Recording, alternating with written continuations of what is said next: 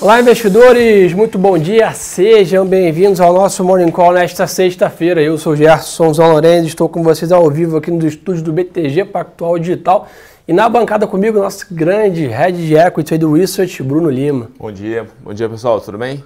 Tudo bem, vamos lá, turma. Começamos aí, continuamos navegando em águas né, extremamente turbulentas, com bastante volatilidade, sem algum sinal ainda de trégua infelizmente. Tá? O mercado hoje lá fora segue operando em leve baixo, tá? enquanto o bolso na Europa ali estão um pouco mais mistas. Tá? Olhando ali um pouco o DAX, né? o CAC na França, o FTSE em Londres, a gente está vendo ali o mercado é, praticamente sem direção na Europa, Estados Unidos em queda, cai S&P, Dow Jones, Nasdaq caindo ali próximo de 0,3, 0,40. Não, destaque não tem jeito. Né? Mais um dia de volatilidade grande na China, cai mais 5% minério de ferro em Singapura, Anglo América já cai 4,5%, BHP 3% e puxa todo mundo. Né? É. é, cara, assim, a dinâmica de, de minério de ferro que tem sido ruim recentemente, né, com essa, toda essa discussão, principalmente do mercado de crédito chinês, continua tendo, continua afetando. Apesar do, a gente estava até falando aqui, né, antes de começar, apesar do Banco Central chinês ter injetado bastante liquidez né, no, no overnight, no mercado de crédito, voltando ali para um nível de gestão de liquidez diário nível de fevereiro, isso ainda não foi suficiente para acalmar é, um pouco o mercado. Então, é, a gente, acho que na nossa opinião aqui, a gente principalmente vai ter que monitorar agora o comportamento das incorporadoras. Perfeito. Né? Quando esse tudo estiver um pouco mais calmo, provavelmente a gente vai ter alguma, um efeito positivo no mercado de minério. Exatamente. Então, o que o Bruno acabou de comentar é o seguinte, pessoal, a gente está tá vendo uma alta ali, se a gente olhar a Xangai ali e, e, e Nikkei também na Ásia, um pouco melhor o mercado. Banco Central aí, o Banco Popular da China, o PIBOC, como a gente chama, injetou 80 bilhões de, de yuans, ou seja, 14 bi de dólar né, no mercado de curto prazo, que a gente chama de flow ali de cash. Então, basicamente, para dar um suporte ali aos fundings né, das, construções, das construtoras e etc. Mas, né, Bruno, deu um fôlego, mas está longe de, de, vamos dizer assim, acalmar o ânimo dos mercados. Pessoal, a discussão toda que a gente vem falando aqui, basicamente é o seguinte, né, até para você entender e dar um pouco de cor a isso que a gente está falando. Nos últimos 10 anos, né, o mundo crescia em cima de China e Estados Unidos. Né? Tirava a China e Estados Unidos da conta, os emergentes colapsando e a Europa estagnada. Ou seja, a preocupação é se a China, que é o segundo motor ali do mundo, é o maior motor de delta de PIB, o segundo maior de crescimento, primeiro de crescimento, segundo maior de PIB, desacelerar, o mundo vai sofrer. Então essa é a discussão. Se a China perder fôlego, o mundo inteiro perde fôlego de crescimento e a China é a principal consumidora de commodities, principalmente minério de ferro. É por isso que ah, mas que tem a ver só o minério de ferro com o mundo? O minério de ferro é proxy de crescimento, né? Então essa é a questão, né, Bruno? Exatamente isso. Aí a gente só gosta de relembrar né, que o minério de ferro é utilizado né, na cadeia de consumo né, de aço, né, de produção de aço. A China já tem feito né, um processo de redução de produção de aço por questão de poluição. E só lembrando um pouco do que é o uso final do aço lá na China. Né? É um terço do mercado de é, propriedades, tanto residenciais quanto comerciais um terço na parte de infraestrutura e um terço ali um pouco mais disseminado, inclusive é, automotivo. Então, o que a gente tem visto, principalmente esse primeiro um terço aqui, né, na parte justamente de propriedades residenciais barra comerciais, construção civil sofrendo e, consequentemente, minério sofre. Então vamos lá, continuando o giro aqui no mundo, dólar não se mexe hoje, está DXY estável, é, sem grandes variações. A Treasury americana, o yield de 10 anos nos Estados Unidos também não se mexe, 1,33, então poucas variações na renda fixa aí no câmbio americano. E petróleo realiza um pouquinho, cai 0,70, mas ali 72 dólares, um preço bem né, acima ali da, da, das médias, ou seja, superou, né, retomou esse patamar de 70 dólares e segue firme nessa questão. O que a gente tem para monitorar hoje, Brunão? É, Estados Unidos divulga 11 horas da manhã confiança e dados de confiança do consumidor de setembro. É, e além disso, fica atenção também aí é, para a próxima semana, super quarta aí, decisão do Banco Central americano, FOMC, e também aqui do Copom. Então, ou seja, turma, não temos grandes indicadores lá fora hoje para salvar o mercado. O mercado abre em baixa, é sexta-feira, sexta-feira pré-reunião da, da próxima semana do Fed. Então, sem dúvida, a cautela é o principal sentimento do é, mercado hoje. É, hoje o mercado já abriu um pouco mais pressionado lá fora. Fica aí, de, obviamente, a gente vai para o final de semana é, com os olhos todos né, do, do mercado voltados para a China, sem dúvida Perfeito. alguma. Então, é isso que efetivamente vai hoje Óbvio que no decorrer do dia, né, o mercado vai continuar monitorando principalmente a situação da Evergrande, né, a principal incorporadora chinesa que tem né, é, catalisado todo esse movimento, mas de fato a gente fica sem aí um evento específico macro para trazer algum alívio para o mercado. Boa. Então, ou seja, o único indicador aí 11 horas da manhã, mas não é um indicador como payroll, como PIB, como vendas no varejo que fazem grandes preços, né? mas basicamente é o que tem para olhar. Lá fora, e Bitcoin aí sobe 0,84 ali, ainda tentando superar essa resistência de 50 mil dólares, basicamente 47.500 dólares agora negociando Bitcoin. Então esse é um pouco do cenário global. Vamos falar de Brasil aqui, bastante coisa para a gente comentar. Destaque seguinte, pessoal, começa aí com a notícia que o presidente Jair Bolsonaro assinou ontem um decreto à noite né, sobre é, aumentando o IOF, o Imposto sobre Transações Financeiras é, de Crédito, até 31 de dezembro, subindo de 1,5% para 2,4% para a pessoa jurídica e de 3% para 4% para a pessoa física. Ou seja, a ideia disso, né, estima que o governo vai arrecadar 2,14 bilhões de reais com essa medida. Desses 2,14, 1,6 serão usados para financiar o Auxílio Brasil, o que é o novo Bolsa Família. É. É, de certa forma, é, assim, a verdade é que né, maior aumento de tributo, para você financiar auxílio, a gente volta toda aquela discussão que recentemente a gente já tem feito fiscal. por aqui, que é justamente né, a, a, questão do fiscal. E aí isso conversa diretamente com a questão da curva de juros.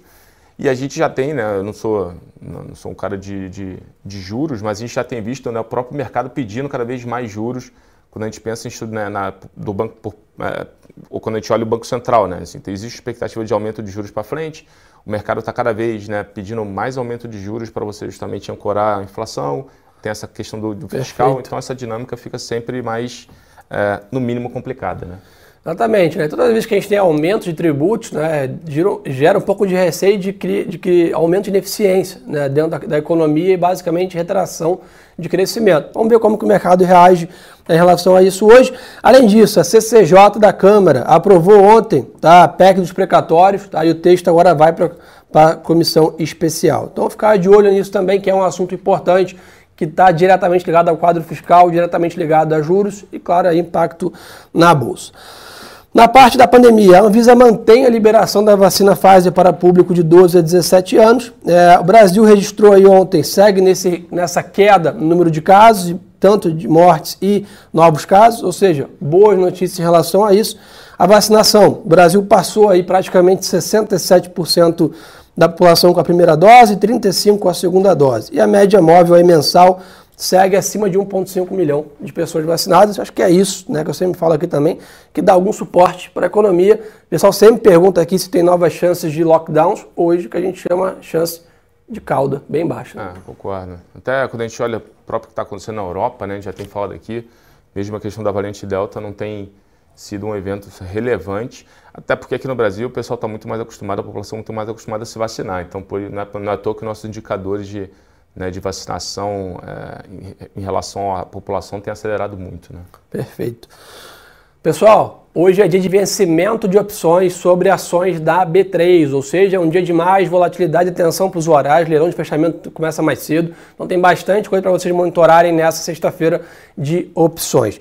Vamos falar de equity, Brunão? Vamos lá. Vou deixar você dar a boa notícia aí da Vale, porque tá todo mundo perguntando aí.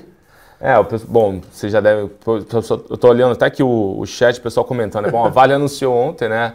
É, um dividend yield de quase 10%, né? 9, próximo é 9, 9,2% de dividend yield. É, isso, isso dá mais ou menos uns 40 bi de, de real. É, ob, na nossa opinião, é, obviamente é bom ter uma questão de pano de fundo, né, nitidamente, tanto o conselho quanto o próprio, é, a própria gestão da companhia, né, a diretoria, tem uma agenda pró-acionista de retornar nessa geração de caixa para o acionista, seja via recompra, e tem, tem uma recompra aberto que dá, deve ser renovada assim que ela, ela se encerrar. Uh, a Vale cancelou as ações de tesouraria, ou seja, está recomprando, cancela.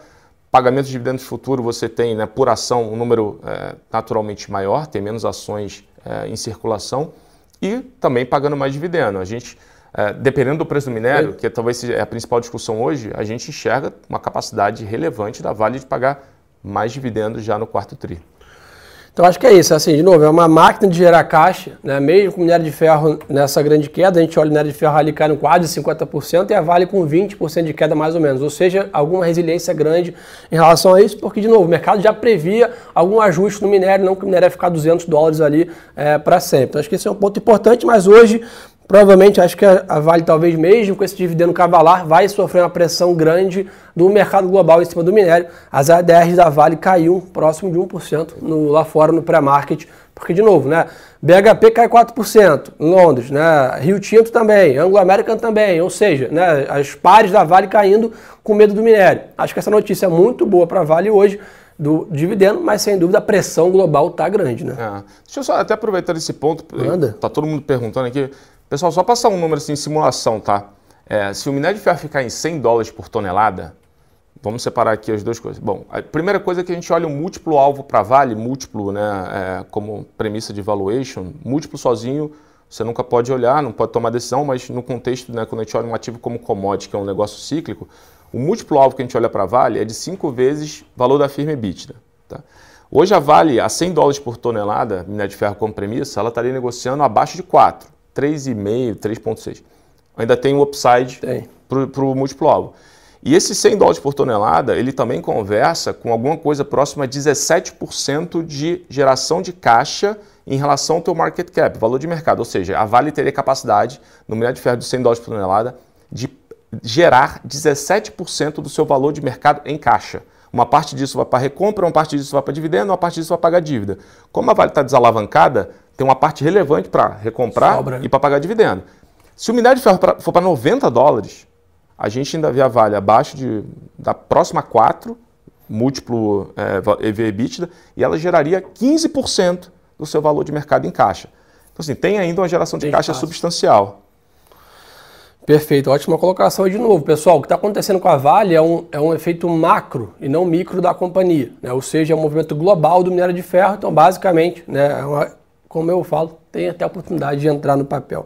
Falando em dividendo, pessoal, Telefônica Brasil, a Vivo, né, ali na bolsa como é listado, também vai pagar 600 milhões de reais em JCP e a Renner também 115 milhões de JCP. Então, de novo, as empresas continuam distribuindo seus lucros e dividendos. É, a Petrobras iniciou a fase vinculante para venda da participação de 28% que ela tem na Detem Química, né, segue ali no processo de desalavancagem, desinvestimento, né, geração de caixa à companhia, e a BRF fechou parceria para construir parque de energia solar no Ceará, com investimento da empresa de 50 milhões de reais. O Grupo Pão de Açúcar, GPA, começa a oferecer serviço de logística para a logística de seu marketplace, ou seja, entrando aí na parte de né, é, e-commerce, né, na parte digital aí, o Grupo GPA. E né, o BTG Pactual também anunciou que concluiu a venda da sua participação de 49% na Credit Pago. Então, atenção é, nisso também. E né, o aí, Traders Club, comprou por 6,5 milhões de reais a RI Web, que reúne atividade de comunicação dos profissionais em relação com relações de investidores, as áreas que as companhias têm para falar com o mercado. Então, esse é um pouco das notícias. Vamos ver o que o pessoal quer saber aí, Bruno. É, o pessoal teve aqui o. Até, bom, vale a torto de direito, mas é, entrando hoje na Vale, ainda receberia esses dividendos? Uh, sim. A resposta é muito pragmática é sim. A Vale fica ex dia 23. É, então, o record date, né, que é justamente a data em que a, a, a, empresa, a B3, faz a leitura de quem deve receber dividendo, é um dia, é um dia antes, até o dia 22. Então, se você comprar Vale Perfeito. até o dia 22, você tem direito. Tá? É, o pessoal perguntou sobre Evergrande, o que, que tem a ver? Evergrande é das maiores incorporadoras na China, um conglomerado gigantesco, tem mais ou menos uns 300 bi é, de yuan em dívida lá na China, por isso que está justamente acontecendo né, toda essa discussão em relação ao mercado. Bom, as incorporadoras utilizam aço, aço para você produzir, você utiliza minério de ferro, se a incorporadora está correndo um risco de solvência, você acaba tendo um, pode ter um efeito contágio no mercado, que é o que o mercado está precificando hoje. Um efeito contágio você restringe a questão de crédito. Se você restringe a questão de crédito, você impacta de certa forma a própria cadeia de produção, o uso da commodity. É por isso que o minério de ferro tem sofrido. Então, só para tentar Perfeito. fechar aqui rapidamente. Pessoal perguntando bastante, a gente está falando aqui isso antes de começar o call, né? Ontem, Clabin e Suzano, né, é. tomaram uma grande força de venda ali, basicamente. É, de novo, a China é uma das principais consumidoras também de celulose, né? então minério de ferro e celulose ficam ali basicamente nessa cesta de, de demanda. Essa percepção que a China vai desacelerar, perder fôlego, vai comprar menos celulose, vamos dizer assim, também pesou no preço. É, nessa questão, mas de novo, é uma questão macroeconômica, não tem nada a ver com a Suzano e com a Clabin especificamente, sofrem junto é, é, nessa dinâmica, né, Bruno? É, essa, a gente estava até falando, tem um efeito, tem um certo, tá, tá, rolando um certo efeito contágio, né, de algumas commodities. Celulose, China é maior, é, maior comprador, Minério, aço está um pouco mais resiliente, porque você está reduzindo produção e como você está uma demanda adicional vindo de Europa e Estados Unidos, acaba de certa forma suportando o preço. Alumínio também segue mais resiliente, mas de certa forma está acontecendo um certo efeito contágio em algumas commodities pelo minério de ferro. Só perguntou aqui, será que esse IOF hoje pode impactar negativamente os bancos? Sim, tá? De novo, né? aumento de impostos na operação de crédito, que é uma das principais fontes de receita, deixa mais caro o crédito, encoraja o investidor de tomar esse crédito, apesar de ser só até dezembro, basicamente, se algum investidor tem sobra de caixa ainda, vai tomar esse crédito ano que vem. Não vai tomar esse ano para pagar 4% de IOF. Sim, né, se for pessoa física, né, PJ vai pagar 2%. Empresa. Sim, então deveria ser ruim para os bancos essa medida aí de aumento de imposto aí sobre transações financeiras para o setor bancário. Sofre mais uma vez aí os bancos nessa questão. É, pessoa está perguntando aqui, vamos ver mais. Manda. Turismo, eu estou até aqui, turismo, qual a previsão? É, é, é, bom, pensando no setor, né? É, lá fora, inclusive, tem, tá, já está recuperando relativamente bem nas ações mais ligadas a ao setor de turismo, assim, serviço, lazer, etc. Aqui a gente não viu uma recuperação é, relevante, mas sendo bem franco, o que tem sido o principal catalisador lá fora é a vacinação, que aqui também está acontecendo, mas tem essas questões de macro Perfeito. locais, né, que acabam gerando aversão a risco e impactam a bolsa, né, de, de forma geral. Boa, perfeito. Pessoal, pergunta aqui bastante sobre dólar. Pessoal, hoje tá, dólar fora está de lado, então não, não temos né, eventos internacionais nessa questão, mas basicamente esse, essa queda, essa volatilidade na China impacta demais os mercados emergentes, como é o caso do Brasil. Então a tendência agora de curto prazo, eu acho tem um espaço para o nosso câmbio estressar um pouquinho. Mas, de novo, ano que, é, mês, semana que vem é a Copom, nossa, nosso Banco Central deve subir os juros mais 1%. E caso aí, vamos supor, o Banco Central americano mantenha a dinâmica de ter uma comunicação mais dovish, né, uma comunicação mais inclinada a juros baixos lá fora, e a gente aqui com uma comunicação mais hawkish, que é o que deve acontecer, uma comunicação mais dura em relação a ter juros mais altos aqui no Brasil, deveria ajudar o câmbio, né, deveria ajudar o real nessa, nessa conta. Mas hoje, com esse estresse, todas as commodities lá fora, talvez mais um dia de estresse no nosso câmbio aqui. Ontem já subiu um pouquinho. Né? É verdade. Bom, o pessoal pergunta um pouco sobre Itaú, né? Questão do, da, da cisão lá da, da XP. Itaú, Itaú, quando a gente faz a conta aqui em termos de. Bom, primeiro que Itaú hoje a gente tem, tem uma visão positiva em termos de valuation para Itaú. Tem esse ponto que o Gerson bem colocou, né? Que o, o aumento do IOF, obviamente, você pode gerar uma redução da concessão de marginal de crédito e acaba, obviamente, também aumentando o spread, é mais tributo que você traz para a conta do spread. É, mas dito isso, o evento né, da cisão das ações ele pode gerar um certo momento, de fato, para Itaú, principalmente quando você pensa ali no relativo com, com o Bradesco. Então a, a resposta é sim. Show. Turma, então acho que por essa sexta-feira é só, mas o recado mais importante aqui do dia é o seguinte: já está no ar o nosso podcast, o Radar da Semana. Eu comentei com vocês ontem, a gente gravou e hoje já está no ar, então imperdível, Radar da Semana. Entra no teu Spotify aí, no Sound, no Deezer, procura Radar da Semana, né? A turma toda lá, conversamos bastante sobre todos os assuntos quentes do momento, commodities, falamos da CBA, falamos da crise hídrica, quadro fiscal, tudo está fazendo preço aqui. Então assim, parada obrigatória, 40 minutinhos para escutar o que há de melhor de informação. E quem também quiser, né, vai estar tá lá no nosso Instagram, que está até o pin aqui, arroba e Bruno Lima Ações, o link para o podcast. Eu vou soltar nos meus stories assim que acabar aqui o nosso Morning Call. Então, Parada obrigatória, podcast, seguir a gente aqui para logo no final de semana, sobrar um tempinho, dá uma olhada no nosso Instagram, acompanha as carteiras, relatórios, todo o nosso conteúdo bacana. Brunão, obrigado pela parceria de sempre. Turma, uma boa sexta-feira de três, um excelente final de semana. Voltamos segunda-feira, claro, cedinho com vocês aqui. E lembre-se que o melhor ativo é sempre a boa informação. Valeu, pessoal. Um abraço.